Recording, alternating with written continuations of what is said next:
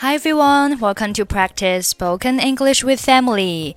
欢迎收听和 Emily 一起练口语，我是 Emily。Okay, today's sentence is I would like to apply for a visa to America. I would like to apply for a visa to America. I would like to apply for a visa to America. Apply for 表示申请，比如说，我想申请一张会员卡。I want to apply for a membership card. 我下定决心申请奖学金。I made up my mind to apply for a scholarship. Visa, V-I-S-E，名词，表示签证。所以，I would like to apply for a visa to America，意思就是我想申请一张去美国的签证。我想申请一张去美国的签证。I would like to apply for a visa to America. 你想申请哪种类型的签证呢？What kind of visa would you like to apply for? 学生签证。 a student visa. 好的，首先请把这些表格填一下。Okay, first, please fill out these forms. 会要很久吗？Will it take long? 完全不会。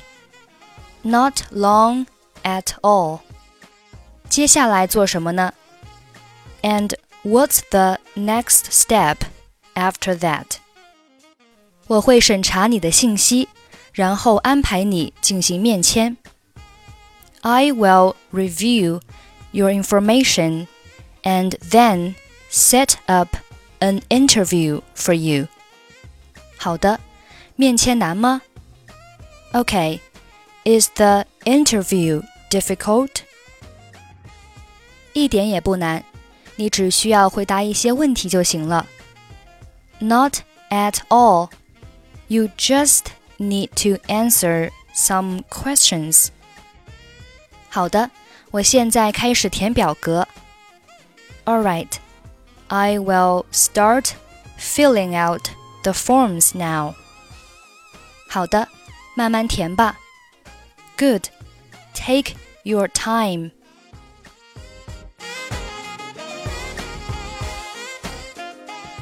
I would like to apply for a visa to America.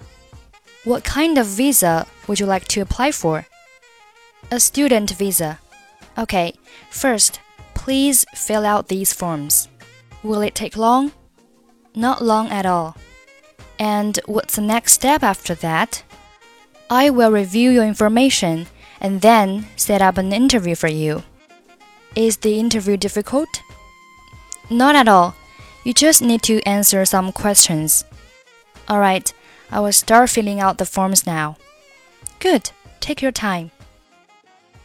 Okay, that's it for today. Thanks for listening. I'm Emily. I'll see you next time.